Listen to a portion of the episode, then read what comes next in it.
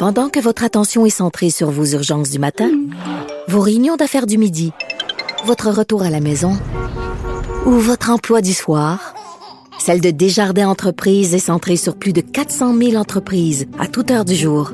Grâce à notre connaissance des secteurs d'activité et à notre accompagnement spécialisé, nous aidons les entrepreneurs à relever chaque défi pour qu'ils puissent rester centrés sur ce qui compte, le développement de leur entreprise. Culture, tendance et société. Steve Fortin. Au Québec, on n'est pas très, très fort pour euh, soutenir notre patrimoine, prendre soin de notre patrimoine, reconstruire notre patrimoine. C'est de ça que Steve veut nous parler aujourd'hui. Bonjour, jeune homme. Ah, comment ça va? Ben, moi, ça va très bien. Alors, écoute, on apprend dans le devoir que euh, la maison atelier du sculpteur Charles Daudelin, qui est vraiment un, sculpteur extrêmement important au Québec, mhm. euh, sa, sa, maison va possiblement être détruite. C'est pas une super bonne nouvelle. C'est quoi notre problème au Québec? On n'est pas capable de prendre soin de notre patrimoine? Ben, en tout cas, une chance qu'on a quelqu'un comme Jean-François Nadeau dans le devoir qui, euh, on dirait, à chaque fois, euh, est là pour euh, justement là, attirer l'attention sur des joyaux comme ça qui sont en péril. Euh, heureusement, on apprend dans l'article que c'est pas pour tout de suite, mais quand même, il y a, y a un avis d'intention de démolition qui a été qui a été lancé, qui a été publié pour ce bâtiment-là.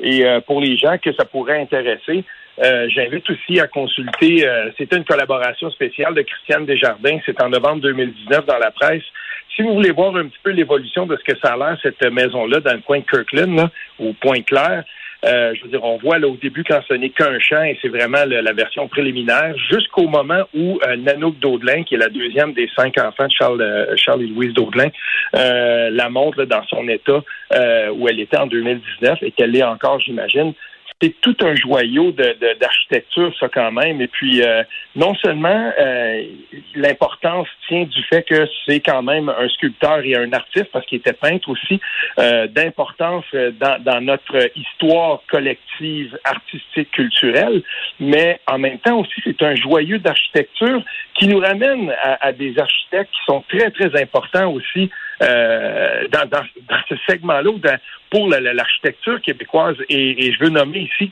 qui ont participé à, à, la construction de cette maison-là, le frère de Pierre Elliott Trudeau, Charles Elliott Trudeau, Jean-Louis Lalonde, Gordon Edwards. Hmm. Euh, je veux dire, il y a là des noms de l'architecture et, et c'est comme si tout à coup euh, parce que là, il y a, il y a quand même là-dedans, là, il y a un terrain, il y a un contexte, puis on dit, ben, OK, qui va prendre soin de ça?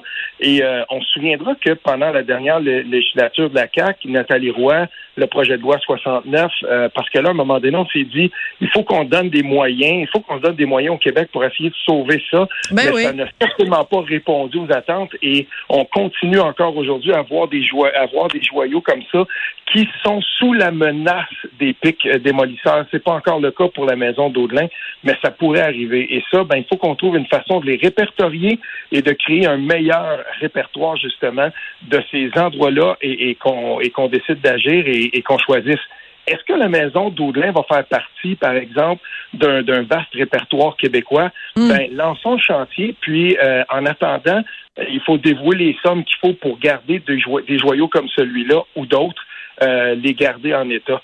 Parce que nous, on le voit ici. Moi, je, suis pas loin de Montebello. Puis Montebello, ben, c'est Henri Bourassa puis c'est Louis-Joseph Papineau.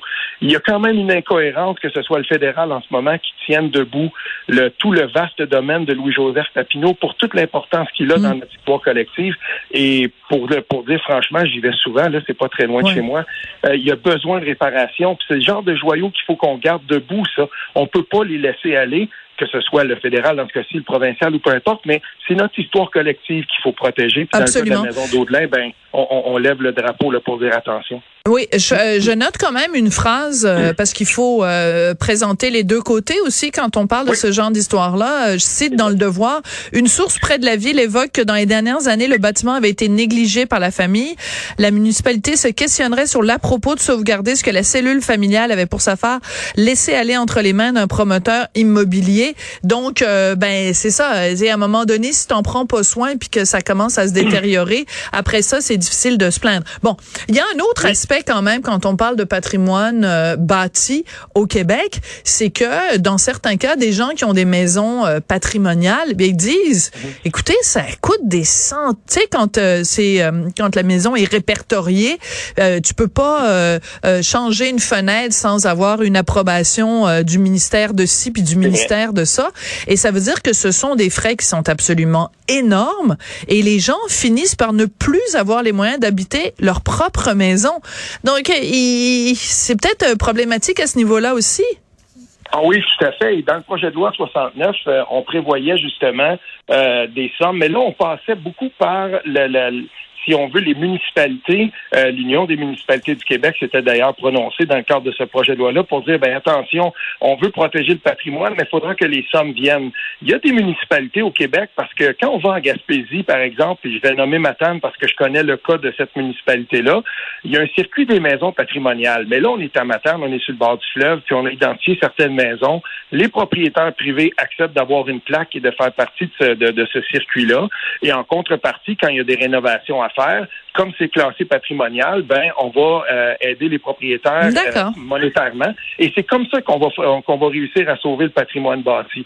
Mais c'est inégal. Et c'est pour ça qu'au Québec, il va falloir un moment donné qu'on se donne un vaste répertoire qui ne sera pas dans les dans les mains des municipalités qui ont peu de moyens, mais dans les mains du gouvernement provincial, euh, ou en tout cas du, gouvernement du Québec, parce que c'est bien de ça qu'on parle, c'est le patrimoine de la nation québécoise. et, et, à ce moment-là, on va les répertorier. Tu as raison de dire que dans le cas de la famille d'Audelin, euh, mais peut-être qu'on n'avait pas les moyens non plus. Et, rendu là, c'est pour ça qu'il va falloir aussi qu'on choisisse. Je ne veux pas dire que cette maison-là ferait, ferait euh, nécessairement et absolument Je comprends. Dans ce patrimoine, euh, de ce patrimoine-là. Mais il va falloir qu'on l'identifie à un moment donné et, et qu'on commence à le faire. Notons à Montréal l'initiative Memento, le site Internet, le site Web. Des citoyens peuvent passer devant, euh, par exemple, des édifices patrimoniaux et on le souligne à la municipalité, à la Ville de Montréal. Et la Ville de Montréal ensuite décide si on va les répertorier. On avait fait, euh, il y avait plusieurs citoyens qui avaient, euh, qui avaient, par exemple, signalé le fait que l'ancien site de l'hôpital Douglas en santé mentale, qui est un, qui, est vraiment un site patrimonial très important dans l'histoire du Québec, ben, il était à l'abandon. C'est quand même 65 ans sur de hmm. Montréal. Et à un moment donné, la ville a dit, ben OK, voilà, on a agi, puis on va euh, essayer autant que possible euh, de, de, protéger le site. Donc, ça, c'est des belles initiatives de la ville de Montréal, par exemple, citoyennes, qui vont faire en sorte, ben voici, on a des, on identifie des bâtiments, et ensuite, on se questionne collectivement sur lesquels on devrait garder lesquels, malheureusement, peut-être qu'on n'a pas les moyens, parce que c'est pas tout qui relève du patrimoine. Mais il faut Non, mais en même temps, des fois, quand je, je me promène, mettons, à Montréal, sur la rue Sherbrooke, et que je vois des espèces d'horreurs et de laideurs, puis je me dis, oh mon Dieu, toutes les belles maisons qui ont été détruites pour laisser place à des choses comme ça. Euh, tu promènes autour du parc La Fontaine, des fois, il y a des horreurs. Tu te dis, oh mon Dieu, il y avait des belles petites maisons. Euh, sur la rue Jeanne-Mance, il y avait des belles maisons euh, victoriennes qui ont été détruites pour construire euh, la cité. Euh, on a été très, surtout dans les années 70, on a mhm. détruit beaucoup de très très belles maisons, de très beaux lieux bâtis euh, pour au nom de la modernité. Puis on s'en mord les doigts aujourd'hui. Donc ne commettons pas à nouveau les mêmes les mêmes erreurs. Steve, merci beaucoup.